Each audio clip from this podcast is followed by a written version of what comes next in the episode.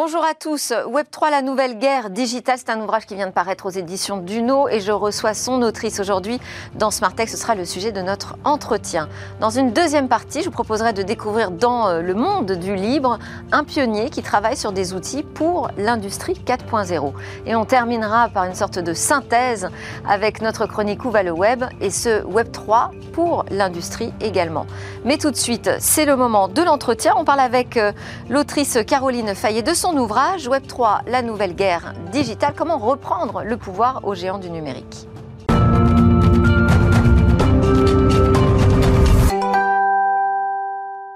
Alors en matière de stratégie digitale, il va peut-être falloir revoir euh, nos principes, l'ensemble de nos principes, puisqu'on a une révolution qui est annoncée, c'est celle euh, du euh, Web 3. Ça commence, c'est frémissant, mais on ne sait pas encore sur quoi cela va aboutir. Caroline Fayet a écrit un ouvrage qui considère que c'est la nouvelle guerre du digital qui démarre, une façon sans doute pour l'Europe de reprendre la main sur le numérique. Enfin, je dis sans doute peut-être plutôt pour l'Europe de reprendre la main sur les géants du numérique. Bonjour Caroline Fayet, merci d'être euh, notre invité dans Smartech aujourd'hui.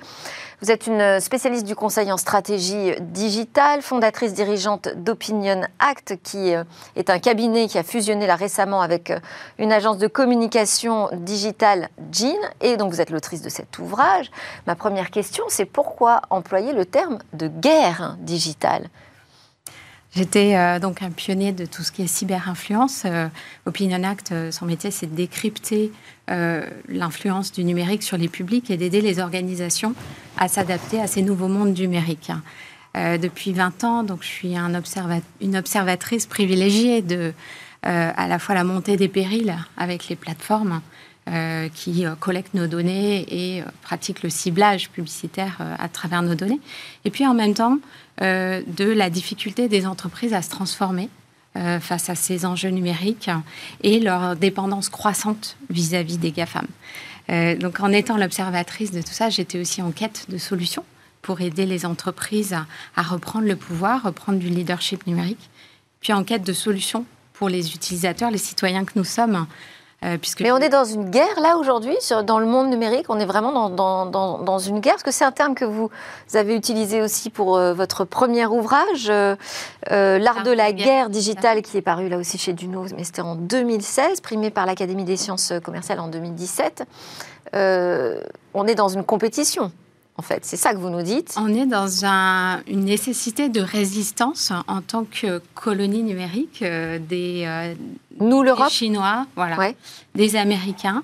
Euh, on a à la fois un enjeu de guerre économique pour arriver en Europe à effectivement avoir un avenir numérique pour nos économies qui soit, qui soit viable mais aussi une guerre idéologique dans la mesure où la maîtrise de nos données par des puissances étrangères présente un enjeu euh, sur notre démocratie, sur nos libres arbitres. Et euh, on voit déjà les méfaits de la cybersurveillance à la chinoise ou du cybercapitalisme de l'attention à l'américaine. Et l'Europe veut faire émerger une troisième voie. Donc c'est à minima une résistance euh, passive qu'il faut opérer. Ah, vous parlez de, de, la vassalisation de, de l'Europe. Oui, c'est ça. Euh, aujourd'hui, euh, nos économies sont, sont complètement dépendantes euh, des GAFAM. Les entreprises, finalement, consacrent l'essentiel de leur budget marketing et publicité à trois acteurs, Amazon, Google et Meta. c'est seulement 20 ans après le début du numérique. Qu'est-ce que ça augure pour les années qui viennent si aujourd'hui on n'opère pas une forme de, souveraineté numérique, on n'opère pas euh, une, Alors comment on sort de ce, de ce statut de vassal hein? Alors c'est là que Web Quelle est cette euh, troisième voie possible C'est là qu'on a un momentum intéressant puisqu'on a euh, à la fois une défiance vis-à-vis des GAFAM. Je, évidemment, Meta ne convainc plus, Twitter effraie, TikTok questionne. on a une résistance on a des, des, packs réglementaires qui nous arrivent de l'Europe le Digital Market Act, Digital Services Act, et puis on a cette rupture technologique du Web 3 qui veut redécentraliser le web. Et pour la première fois, cette euh, innovation technologique n'est pas récupérable par les plateformes centralisées par les GAFAM.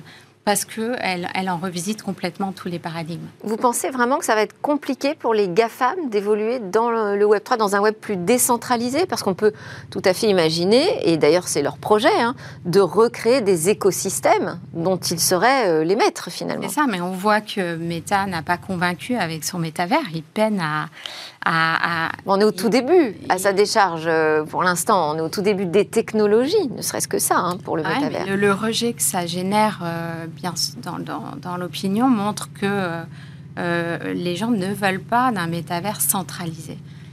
C'est là que Zuckerberg nous a fait un, coup de bluff incroyable en pleine folie crypto 2021 en, en annonçant son métavers et en créant la confusion. Le Web 3, c'est pas le métavers. Le Web 3, sa killer application, euh, ça n'est pas le métavers, c'est le token. Et c'est en ça que, euh, du coup, mon, le token... Alors, expliquez-nous précisément pourquoi c'est cette tokenisation, c'est effectivement toute la théorie de, votre livre, hein. pourquoi c'est cette tokenisation qui est en train de tout changer? Ouais. Exactement. Et qu'est-ce que ça veut dire exactement la tokenisation du web? Allez. La différence entre une vraie innovation technologique et une révolution technologique, c'est quand euh, il y a un usage qui commence à, s'installer. Euh, la blockchain, ça fait plus de dix ans qu'elle existe. Le grand public n'en a pas vu euh, l'application. Web 1, la killer application, c'était, et l'usage, c'est les moteurs de recherche, qui a donné aux gens le pouvoir de s'informer. Web 2, les réseaux sociaux, qui a donné le pouvoir aux gens de se mobiliser de s'indigner et d'exprimer leur voix. Le Web 3, avec le token, donne le pouvoir de posséder partie des mondes numériques et de participer. Et c'est en ça euh, qu'il y a une vraie révolution, il y a une euh, un vrai changement de paradigme dans les usages et que euh, la tokenisation, donc c'est la transformation des assets physiques en assets numériques. Et le token, c'est un si, si, je, propriété peut-être le moyen d'avoir des droits euh, particuliers. C'est peut-être un retour en arrière aussi, parce que si je compare avec les débuts d'Internet, par exemple, sur euh, euh, la musique, les films, on les téléchargeait. On n'était pas dans, une, dans, des plateformes de streaming où finalement on était des simples locataires de passage de contenu culturel. On les téléchargeait, on en était les propriétaires de ces objets numériques. Est-ce qu'on n'est pas en train de, avec ce Web 3, de fantasmer un retour aux sources finalement d'Internet? Fantasmer ou espérer euh, A-t-on vraiment le choix euh, d'espérer un autre avenir euh, plus souhaitable pour nos enfants? Effectivement, comme vous dites, cette abondance de contenu qui ne profite qu'aux plateformes, puisqu'en fait, les marques payent pour le ciblage publicitaire, elles payent pour la modération sur les plateformes, les consommateurs, les utilisateurs, eux, passent du temps à liker, à retweeter, à créer du contenu, mais il n'y en a qu'un qui qui, profite de cette valeur créée, c'est la plateforme centralisée. Ce que veut inventer le Web 3, euh, apporter le Web 3, c'est d'abord euh, le pouvoir, reprendre le pouvoir sur les données, c'est-à-dire euh, ce n'est plus la plateforme qui possède les données des utilisateurs, c'est mieux répartir la création de valeur. Puisqu'avec les tokenomics, être une, une répartition de, la valeur créée via la tokenisation. Et puis aussi, eh bien, une forme de transparence qu'on n'a pas avec les algorithmes de Facebook et, Twitter, dans la mesure où sur la blockchain, tout est transparent et la gouvernance de ces applications Web3 est transparente. À condition d'en connaître les, codes, les fonctionnements, ça veut dire qu'il faut qu'on devienne aussi davantage des acteurs euh, du numérique que, des consommateurs. Vous, vous êtes euh, euh, une spécialiste du conseil en stratégie numérique pour les entreprises. Comment est-ce que vous allez leur apprendre à devenir davantage des acteurs que des consommateurs à ces, grosses organisations qui aujourd'hui euh, communiquent sur les réseaux sociaux, sont plutôt suiveurs finalement. Hein. Plutôt locataires des GAFAM. Euh, je pense qu'il faut leur, faut leur montrer l'opportunité qu'ils ont à avoir un lien direct avec leur communauté qui n'est pas intermédié par euh, les GAFAM, ce, que permet, ce que permettent les, tokens comme les, les NFT. Euh, regardez le PSG. Il y a 46 millions de fans sur Facebook, je crois. PSG. Euh, PSG. Ah, le, club de foot, hein, pardon, excusez-moi. Qui a lancé son fan token euh, et qui a levé 140 millions d'euros et anime sa communauté de fans à travers un token qui donne un peu de pouvoir aux fans et permet aussi au PSG de créer un vrai modèle économique avec une partie de la, valeur créée qui permet de payer le bonus de Messi On a des applications communautaires comme celle-là. On a des applications autour des jumeaux numériques qui sont fascinantes. Euh, demain, n'importe quel produit aura son certificat de propriété numérique, un NFT, associé, et qui vous permet euh, finalement d'entrer en contact avec la marque, avec d'autres utilisateurs du produit, poser des questions à d'autres utilisateurs, avoir une preuve d'achat du produit et donc peut-être des services exclusifs. Et ça, je pense que les entreprises, quand elles vont comprendre ce pouvoir d'interaction avec les utilisateurs, avec les communautés que ça représente, je pense qu'elles vont s'emparer de, cette nouvelle révolution. Alors on nous dit aussi, vous nous le dites d'ailleurs euh, euh, dans votre ouvrage, on sort d'un modèle où euh, tout repose sur la collecte et l'exploitation des, données personnelles des utilisateurs, des internautes, mais finalement avec ce nouveau système où on va être en relation directe, il n'y aura plus d'intermédiaires comme les plateformes, c'est ce que vous imaginez, on va être à nouveau dans un système où on est cerné par les entreprises, cerné par la communication. Non, c'est vos données personnelles seront, vous en serez propriétaire. Il y a un grand oublié du Web 1 et du Web 2 qui est notre identité numérique. Tim Berners-Lee, le fondateur du Web, le dit lui-même. Il faut vraiment restaurer cet oubli-là. Et dans la vision du Web 3, vos données personnelles sont dans votre wallet. Vous allez vous connecter, non plus avec votre email ou votre numéro de téléphone, mais avec votre wallet qui est une forme de serrure, de clé qui nous permet à des applications externes d'avoir accès à vos données. Mais c'est vous qui en êtes propriétaire. Je pense que dans 10 ans... Oui, c'est nous qui décidons ce qu'on partage ou ce qu'on ne partage pas en fonction de qui nous le demande. Mais si je reprends, euh, je, suis là pour la contradiction, pour qu'on pousse un petit peu plus loin la réflexion. Si je reprends euh, le principe du RGPD, par exemple, avec les bannières de cookies, qui nous demandent notre consentement, au final, on dit tous oui. Mais justement, je pense que dans dix ans, on, dira, mais c'était quand même dingue qu'on soit là à cliquer sur des sites internet pour dire oui, non, j'accepte, etc. Euh, avec les wallets, on va pouvoir le dire une fois. Euh, tel type de média, j'accepte de donner tel type de données. Euh, c'est quand même, d'un point de vue expérience utilisateur, ça n'est pas possible que ce soit pérennisé et qu'on n'innove pas justement avec ces wallets pour pouvoir dire une fois comment on souhaite utiliser nos données. Ça sera, ce sera un numérique responsable, pas d'un point de vue environnemental, mais un numérique responsable d'un point de vue de la protection des données personnelles. Vous pensez ce Web 3 Oui, et les entreprises vont devoir s'adapter à ce monde qu'on appelle zéro party data, par opposition au third party data des, des GAFAM, où en fait, zéro party data, ça veut dire je ne donne les données que pour ce que je consens vis-à-vis -vis des entreprises. Et les, consommateurs n'ont pas de problème à partager leurs données à condition qu'ils sachent comment elles sont utilisées, qui en fait quoi, et qu'ils puissent le faire de façon simple, que ce soit utile pour eux. Et comment euh, une entreprise de stratégie euh, numérique travaille dans la communication? Vous avez fusionné avec une agence de communication numérique. Comment vous allez travailler sans ces données personnelles? Ça aussi, c'est un gros changement. Même pour nous, même toutes les agences digitales aujourd'hui, c'est effectivement euh, une nécessité de se remettre en question sur la déontologie de notre métier, euh, sur euh, l'éthique qu'il y a derrière l'utilisation d'un TikTok. Est-ce qu'on est OK avec ça? Est-ce qu'on ose questionner nos pratiques et à, profiter, commencer à, faire la bascule vers euh, des utilisations, évidemment, qui sont aujourd'hui un peu exploratoires. Euh, mais où il y a déjà des technologies, des technologies françaises comme Ariani, qui offrent des alternatives à ces plateformes centralisées. Je pense que c'est un devoir euh, pour nous, professionnels de la communication, mais aussi pour les annonceurs qui financent aujourd'hui, finalement, nourrissent le monstre euh, que sont les GAFAM. Alors là, vous avez cité euh, Ariani. C'est vrai qu'on a pas mal d'entreprises de, françaises, ce n'est pas que des startups, des entreprises, euh, qui sont assez bien positionnées sur, sur ces technologies du, Web 3. Et vous nous dites, là, on est à un moment, vous l'avez dit, hein, on est à un moment où finalement peut-être que l'Europe a une carte à jouer. vous, lors de vos études à HEC, vous étiez dans la même promo que, Pierre Kosciusko-Morizet, donc fondateur de Price Minister, c'était euh, le moment où le e-commerce a explosé. On avait quand même des grands acteurs français encore euh, à, ce moment-là euh, sur, sur le e-commerce.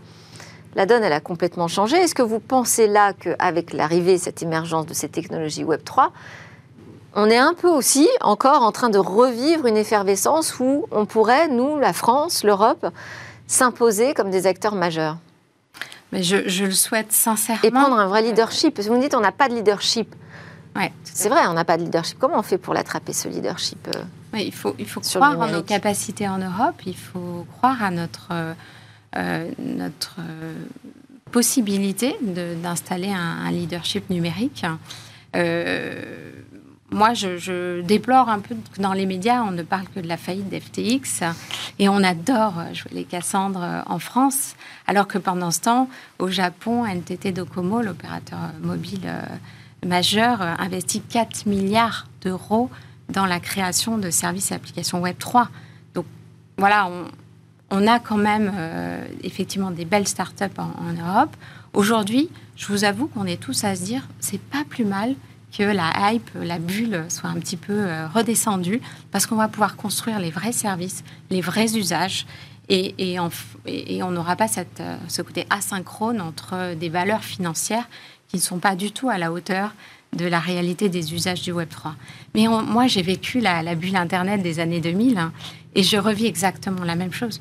Qui se souvient de la faillite de Père-Noël.fr, qui a été une grosse mm. arnaque du e-commerce mm. Euh, donc je pense que dans, dans 10 ans, FTX, on ne s'en rappellera plus, mais on, verra les usages qui ont émergé entre-temps. Et en quoi le modèle décentralisé sera un modèle plus proche de nos valeurs à nous européennes? Parce que hum, on retrouve cette valeur de protection des données. Et en France, euh, en Europe en particulier, on est euh, particulièrement vigilant sur la nécessité de respecter la vie privée des utilisateurs parce qu'il y a cet enjeu de transparence. On a beau euh, faire des enquêtes sur euh, l'algorithme de Facebook, on n'a jamais réussi à prouver son rôle dans les élections américaines ou dans le, Brexit euh, au UK, parce qu'il n'y a pas de transparence sur les algorithmes. Donc déjà, ces deux principes-là, qui sont au cœur de, des lois proposées par Thierry Breton, en Europe, ils sont complètement conformes à nos valeurs européennes. Alors je voulais sortir aussi un peu de, cet ouvrage pour parler d'un autre euh, que vous avez écrit sur les fake news, Décoder l'info, en 2018. Quel a comme impact aujourd'hui la fausse nouvelle, euh, la désinformation euh, sur les, sur les réseaux sociaux? Comment ça impacte aujourd'hui les entreprises? Alors on a, on a deux mondes qui ne se parlent plus. On a des entreprises qui sont plutôt connectées à un écosystème euh, journalistique, euh, médiatique, euh, de sachants, et où bah, ils sont entre eux, ils se suivent entre eux, etc. Et on a des internautes qui ne lisent plus les médias, qui ne s'informent plus qu'à travers les réseaux sociaux et qui sont convaincus de certaines théories radicales, avec ces bulles informationnelles qu'apportent les, algorithmes des plateformes donc enfermer les gens. Et c'est là qu'émerge évidemment la désinformation. Et, donc, moi, je me bats au quotidien avec mes, clients pour euh, favoriser la, pluralité de sources et, réactiver l'esprit critique des individus lors de leur parcours informationnel. Mais une communication euh, numérique pour une grande organisation, vous travaillez par exemple pour la SNCF, mhm. c'est quoi une bonne communication euh, numérique aujourd'hui au milieu de tout ce fatras? C'est une bonne compréhension des différentes communautés qui, sont, euh, qui gravitent autour de votre euh, domaine d'expertise et de votre entreprise, une capacité à, s'adresser à chacune de ces communautés avec des messages différents. Euh, finalement, c'est un peu la fin de la communication mainstream. On est obligé de comprendre les préoccupations, les attentes de chacune de ces communautés et on est obligé de communiquer de, façon, de dix façons différentes pour être pertinent. Euh, auprès de chacune. Mais c'est vraiment ce qu'a apporté le digital aussi. Dans ce ciblage euh, que je dénonçais tout à l'heure, on a aussi cette capacité à, spécifier, à, cibler nos messages de façon très précise. À mieux comprendre ses, publics et ses, attentes aussi. Est-ce que, euh, pour reboucler avec le Web 3, est-ce que vous pensez que ce Web 3 va résoudre, en quelque sorte, le problème de la désinformation? Est-ce que ça peut avoir un impact? Parce que finalement, ce, sujet de la désinformation, il n'est pas du tout anecdotique. Hein. c'est vraiment le, le, ciment de, des sociétés. Euh. Donc, dans mon ouvrage, est-ce que les deux sont compatibles? Le Web 3 est potentiellement une solution. Dans mon ouvrage sur les fake news, je parlais de la nécessité d'avoir une armée de fact-checkers qui euh, soit euh, un petit peu comme un système immunitaire, vous, saviez, qui, vous savez, qui puisse d'amorcer les fake news quand elles se répandent. Euh, les gens ne vont pas faire ça pro bono toute la journée sur le web à fact-checker les, informations si on n'a pas de mécanisme de rétribution. Et le Web 3 peut permettre ça avec les tokens, de récompenser le travail que vont faire des internautes gratuitement à recouper des sources, à chercher l'information, à apporter la contradiction. Et Jack Dorsey, euh, vous savez, euh, fondateur de Twitter, de Twitter, avait dans les cartons euh, une réflexion pour redécentraliser, pour décentraliser Twitter et travailler sur ce mécanisme justement de lutte contre les fake news.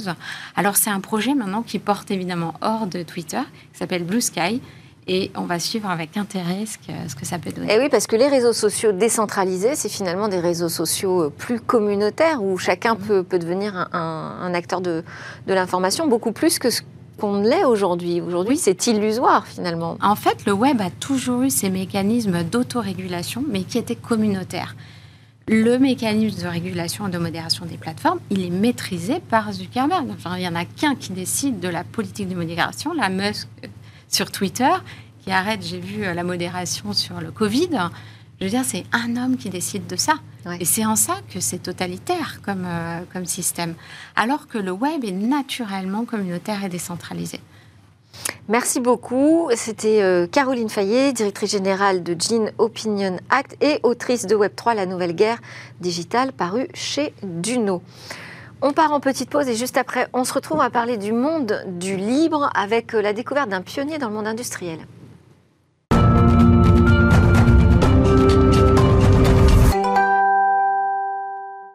Vous regardez Bismart, c'est l'émission qui est consacrée tous les jours au numérique, aux nouvelles technologies, au monde de l'innovation et au monde du libre, au monde du logiciel libre exactement. On va en parler comme euh, chaque mois à peu près avec euh, Jean-Paul Smets, le PDG de Rapid Space. Il est venu aujourd'hui accompagné d'Edouard Tisserand, président de Bérémis. Bonjour à tous les deux, merci beaucoup d'être en plateau. Je vous ai présenté dans le sommaire euh, comme un pionnier. Vous faites figure de pionnier finalement dans le monde industriel avec votre solution euh, libre. Mais je ne vais pas vous donner la parole tout de suite. On va d'abord faire un peu de contexte avec euh, Jean-Paul, un peu de contexte sur ce monde du libre dans le monde industriel où c'est pas très coutumier d'en parler finalement. Hein. C'est un domaine où le, libre est plutôt assez discret. Oui, il y a deux domaines dans l'informatique où le libre n'est pas le modèle dominant ou n'est pas un modèle significatifs, les télécoms radio et l'informatique industrielle, ou plus précisément l'automatique industrielle. Et parce que dans le reste du numérique, quand même, je le précise, parce que vous nous le rappelez régulièrement, le cœur de, des grandes solutions numériques qu'on utilise, ce sont des logiciels libres. Tout est libre, presque partout. Et même aujourd'hui, dans la création artistique, on trouve du euh, libre sérieux pour faire de la musique avec LMMS. Je connais des graphistes qui travaillent avec GIMP et Inkscape. Euh, il y a eu des films faits avec Blender. Donc euh, ça va très loin. Mais dans les télécoms et dans l'automatique industrielle, ça résiste. Eh bien alors, donc il doit avoir un point commun. Pourquoi ça résiste? Alors, c'est des industries déjà de normes. Le 3GPP pour les télécoms et l'IEC pour l'automatique industrielle. Après, c'est étonnant, mais c'est des, industries où les, les acteurs dominants, c'est des Européens donc Ericsson, Nokia euh, pour les télécoms, dans l'automatique industrielle, Siemens et Schneider. Et c'est des industries avec de la régulation et de la criticité. On ne va pas allumer une station 5G sans l'autorisation de l'ARCEP en France. Et quand on met à jour une chaîne de production euh, dans une usine, on n'a pas envie qu'un bug conduise à ce qu'un ouvrier soit blessé ou euh, même tué. Oui. Alors vous avez évoqué le terme d'automatique industrielle, c'est précisément le domaine de Bérémis, mais on va expliquer peut-être précisément ce que c'est. Alors, c'est à mi-chemin entre les maths et l'informatique. C'est un vieux domaine. Et euh, c'est en fait ce qui fait que quand on appuie sur le bouton d'un ascenseur, on, a très confiance dans le fait qu'on va arriver au bon étage et que l'ascenseur va pas euh, devenir fou et s'écraser sur le sol. Mm. Sinon, on ne les prendrait pas. C'est ce qui fait que le métro de Lille est automatique depuis 40 ans avec de facto euh, aucun incident majeur sur les voyageurs. C'est ce qui fait tourner les chaînes de production euh, des usines Stellantis, BMW. C'est ce qui fait quand on ouvre la cage dans la chaîne de production où se trouve le robot, le robot s'arrête pour éviter de, donner un coup de patte et de tuer un ouvrier. C'est ce qui contrôle les centrales nucléaires, les usines chimiques. Et en fait, c'est un marché énorme. c'est 200 milliards d'euros aujourd'hui euh, en 2022. Ça sera 400 milliards en 2030. C'est exactement la taille du marché du cloud. Et on n'en parle jamais. Oui, c'est vrai. Et les leaders, c'est deux Européens, deux Japonais, un Américain. Donc Siemens, Rockwell, Mitsubishi, Schneider, Omron. Et c'est le cœur de ce qu'on appelle l'industrie 4.0. Schneider Electric français, qu'on a reçu d'ailleurs cette semaine aussi dans, dans, dans Smartech. Euh, on parle de cette industrie 4.0, on va préciser encore ce concept. Hein. Alors, l'industrie 4.0, c'est un peu à l'industrie ce que le Web 3.0 dont on vient de parler, oui. Donc, euh, c'est plutôt un concept politique et marketing qu'un concept de science dure. Dans le cas de l'industrie 4.0, euh, Angela Merkel, euh, vers 2011, a lancé ça et a poussé ça comme un moyen de maintenir le leadership allemand dans le domaine industriel. Et si on veut regarder ce que c'est au fond, l'industrie 4.0, c'est se dire que le réseau de l'usine se connecte avec du edge à l'ERP de l'entreprise qui a plusieurs usines et qui est hébergée sur le cloud. Et Donc c'est une usine connectée, si je résume. À un ERP qui planifie tout. Ouais. Et euh, bah, le problème, c'est que ça n'existe toujours pas. Parce qu'en fait, connecter le réseau de terrain d'une usine au cloud, c'est interdit à peu près partout. Parce que les gens, en fait, aujourd'hui, ont très très peur que si on ouvre le réseau des usines au cloud, à l'intranet, ça serve à faire rentrer des virus ou des attaques cyber. C'est pas un risque imaginaire, c'est ce qui a été utilisé en Iran par les États-Unis pour détruire l'usine d'Ispahan d'enrichissement euh, d'uranium et pour en fait casser les centrifugeuses. Et donc les gens se disent, bah, ça pourrait m'arriver. Euh, imaginez, euh, je sais pas, ce qu'on voit dans les hôpitaux avec les postes Windows euh, qui, qui, se font bloquer. Imaginez que la même chose arrivait dans une usine, donc ils se disent, bah, on connecte rien. Donc il n'y a pas d'industrie 4.0. Alors on connecte rien parce qu'on est super prudent ou parce que euh, les réseaux informatiques ne sont pas suffisamment sécurisés En plus, euh, ils ont été conçus sans l'idée de sécurité dans les années 70. Ah, c'est embêtant. L'idée euh, initiale, c'était plutôt d'avoir le même déterminisme, le même côté prévisible que ce qu'on avait avec de l'analogique. Donc on remplaçait des fils électriques qui envoyaient du courant par des réseaux informatiques censés faire la même chose et avec le même côté ultra réactif. L'idée de ces réseaux, c'est d'éviter le phénomène où on appuie sur le bouton stop, le PC rame, et alors qu'on est en train d'essayer d'arrêter un réacteur nucléaire, on attend trois secondes, voire une minute, euh, que le poste de travail se réveille. Et donc, les automaticiens ne veulent pas ça, ils veulent du déterminisme et du temps réel. Et euh, la cybersécurité, c'était un petit peu moins ce qu'ils avaient envie d'avoir. Mais ça devient un sujet qui monte quand même, cette question de la cybersécurité dans, le domaine industriel. Est-ce qu'aujourd'hui, c'est toujours le cas On a toujours des, réseaux informatiques qui ne sont pas suffisamment prévus pour cette connexion de l'industrie 4.0 Alors aujourd'hui, on a une norme qui est raisonnable, avec une sécurité raisonnable. Ça s'appelle OPC-UA ou de son joli nom IEC 62541. parce que toutes les normes de l'automatique industrielle, c'est IEC quelque chose. Et on combine cette norme au PCUA qui permet d'avoir une communication sécurisée et standardisée à la norme IEC 61131 pour que les automates fonctionnent tous pareil. C'est un peu comme le, HTML euh, des automates industriels. Et la norme TSN pour que les réseaux Ethernet soient déterministes. Et quand on mélange tout ça, on a enfin une architecture pour l'industrie 4.0 qui est complète, euh, normalisée, déterministe et sûre.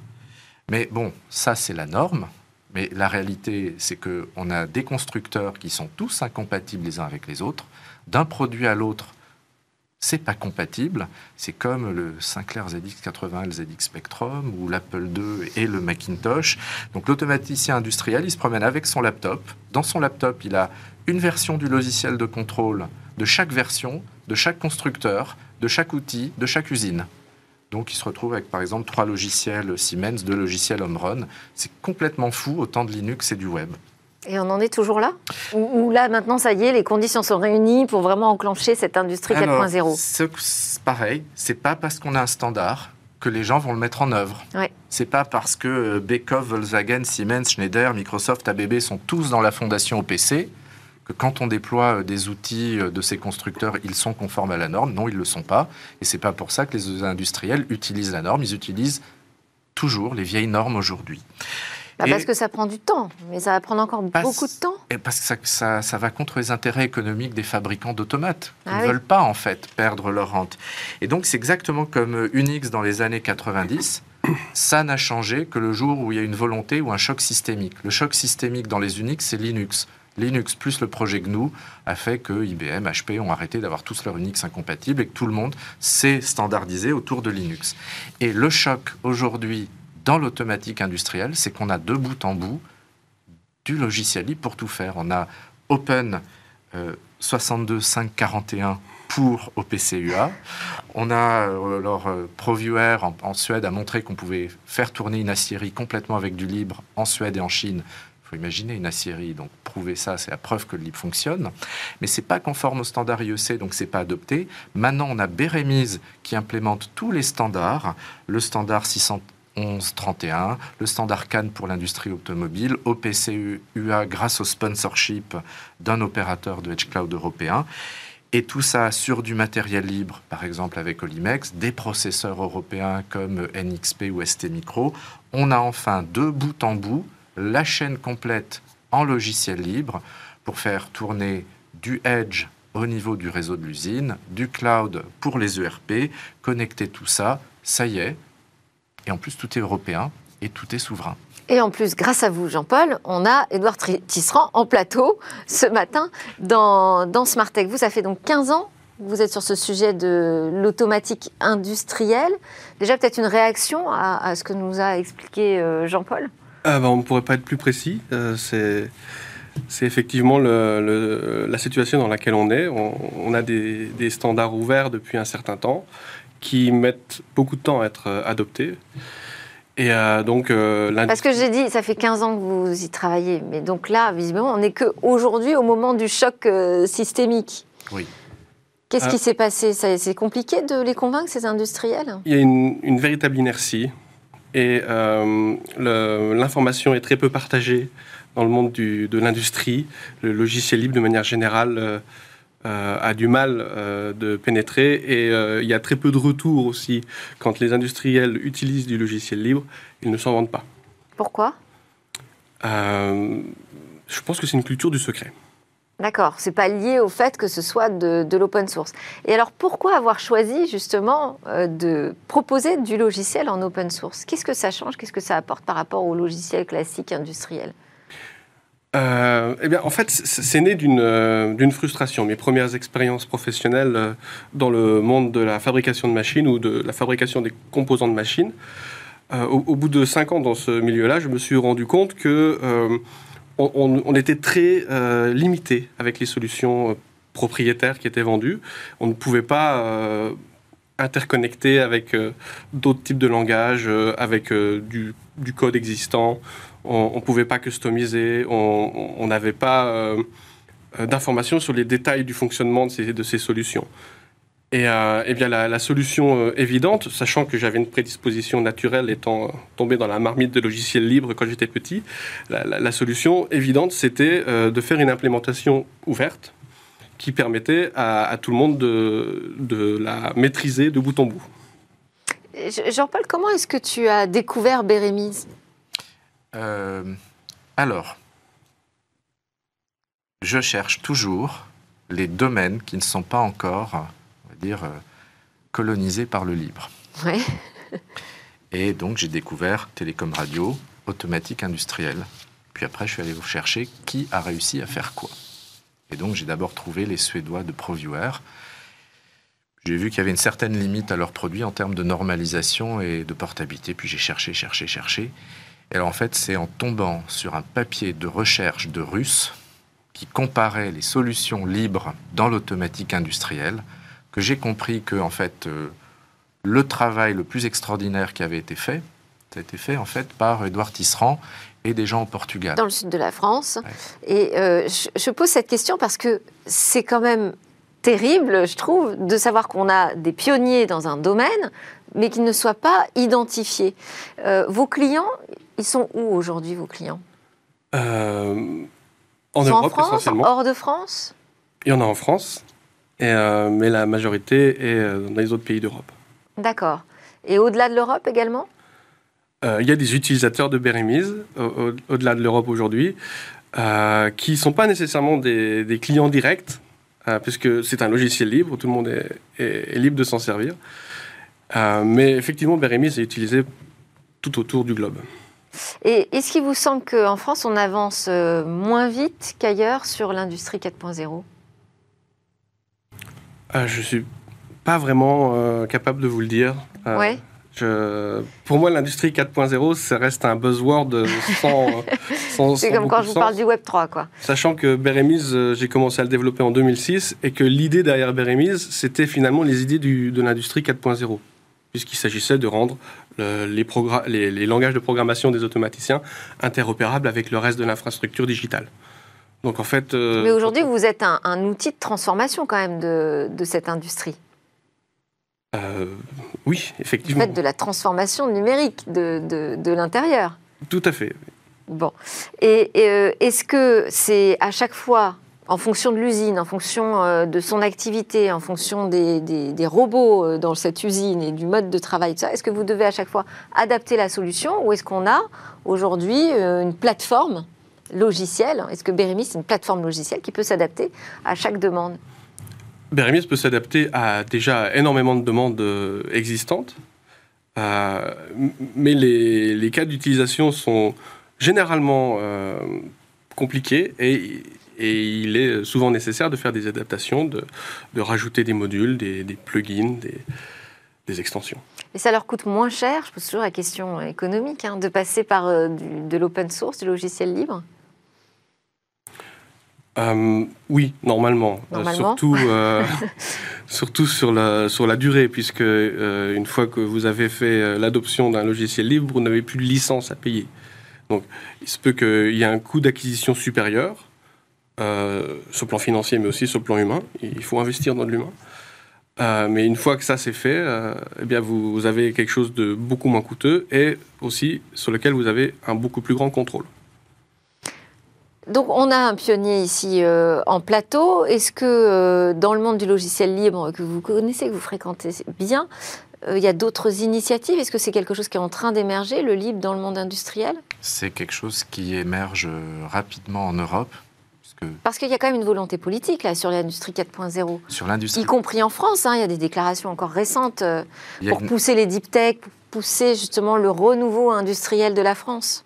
Il y a une volonté politique affichée sur l'industrie 4.0, mais euh, ce qu'on regarde pour moi dans la pratique, la traduction, c'est Open 62541 fait par le Fraunhofer, l'université de Dresde, l'Inutronics en Allemagne, qui en mettant une implémentation libre du standard OPCUA accélère tout le monde. Quand on va par exemple chez Wago, Wago c'est un peu un petit Schneider en Allemagne qui fait euh, de l'électricité, des automates industriels leurs produits aujourd'hui, euh, c'est des systèmes embarqués Linux. Le code source est publié euh, sur GitHub. Donc, pour moi, le, vrai, ce qui pousse vraiment vers l'industrie 4.0, le contrôle et l'interconnexion, c'est plutôt ce qu'on est en train de voir autour de constructeurs indépendants européens de matériel industriel et de projets européens de logiciels libres industriels. Parce que les grands acteurs sont tous en train d'essayer de faire des accords avec Microsoft, Google, AWS, eh qui vont vers une perte de souveraineté euh, sur le edge et sur l'industrie. C'est une grande erreur. Et au contraire, on a euh, des centaines de PME européennes industrielles qui en fait s'appuient sur du libre pour avoir des, vraies solutions. Et vous travaillez euh, en collaboration avec les fabricants de matériel, de robots industriels? Oui. C'est un binôme? Euh, bah, c'est, des collaborations avec des, euh, avec des industriels. Donc euh, dire que c'est un binôme, non, c'en est plusieurs. D'accord. Bon, bah, moi, pour moi, ça reste encore obscur quand même, hein, cette industrie 4.0. Mais on va, on, va, on va continuer à explorer ce sujet dans Smart Tech. Je vous propose qu'on, part, qu'on parte tout de suite dans ce que vous allez appeler le buzzword, j'en suis sûre, messieurs, c'est le métavers. Alors, dans ce métavers futur possible d'Internet, il y a aussi cette question industrielle, puisque euh, des grands industriels, notamment dans l'automobile, s'emparent de ces nouvelles technologies pour penser l'usine de demain. quand le métavers s'attaque à l'industrie. Et oui, après la culture, la restauration, l'éducation, le monde virtuel et immersif du métavers entend maintenant révolutionner le secteur industriel. On appelle ça d'ailleurs le métavers industriel. Vous connaissez déjà le jumeau numérique, c'est la représentation virtuelle ou numérique d'un objet ou dans le cas de l'industrie de tout le système ou processus de son cycle de vie. Et eh bien ici, on superpose au jumeau numérique le métavers industriel. L'objectif évidemment une gestion optimale du fonctionnement de l'usine, à la différence près qu'on y inclut maintenant le facteur humain on ne simule plus uniquement le fonctionnement des processus, mais aussi le comportement des opérateurs. C'est d'ailleurs ce qu'ont mis en, pratique Siemens et l'américain Nvidia, une solution conjointe de métavers industriel au service du célèbre BMW. Alors, à quoi ressemble-t-il ce métavers? Comme vous pouvez l'imaginer, il reproduit comme deux gouttes d'eau l'usine et ses lignes d'assemblage de véhicules. On y voit s'activer des bras robotiques, des robots mobiles, mais aussi des avatars, les alter ego virtuels des opérateurs. Vous le voyez derrière moi, le photoréalisme est plutôt impressionnant on simule en fait divers scénarios et agencements de l'outil de production. BMW cherche surtout ici à diminuer les immobilisations matérielles dues aux pannes. Et je le disais, l'intérêt du métavers, c'est qu'il intègre le comportement réel de l'opérateur alors comment ça marche? Nvidia revêt une combinaison de capture de mouvement à un expert et on le fait collaborer avec un autre qui lui réagence à la volée l'outillage tout au long de la ligne d'assemblage. On enregistre ainsi les gestes idéaux et la sécurité des postes de travail. Le métavers industriel s'appuie finalement sur la 3D photoréaliste, l'intelligence artificielle et l'aspect collaboratif. Le métavers industriel n'en est pour l'instant qu'à ses prémices et pourrait demain s'élargir à la maintenance prévisionnelle, l'optimisation des process ou encore la formation. Edouard Tisserand, vous en faites du métavers industriel Alors euh, oui, bon, le buzzword en, lui-même, ça ne s'appelle pas du métavers, ça s'appelle de la simulation. Il existe plein d'outils de CAO aujourd'hui dans le monde du logiciel libre ou de création 3D. Un qui retient particulièrement notre attention dans Beremis, c'est Blender. Et euh, c'est encore en cours de développement, mais effectivement, euh, Blender est, connecté à Beremis pour pouvoir simuler les machines qui sont automatisés par Beremise. Et du coup, euh, l'étape suivante, évidemment, est d'aller dans la réalité virtuelle pour pouvoir euh, euh, explorer la machine. En fonctionnement. En fonctionnement, en virtuel. Merci beaucoup. C'était Edouard Tisserand, donc pionnier dans le logiciel libre pour l'industrie. Avec nous également Jean-Paul Smets, le PDG de Rapid Space, qui nous a fait découvrir une nouvelle facette du monde du libre. Merci à tous de nous suivre. Je vous donne rendez-vous demain pour une nouvelle discussion sur la tech.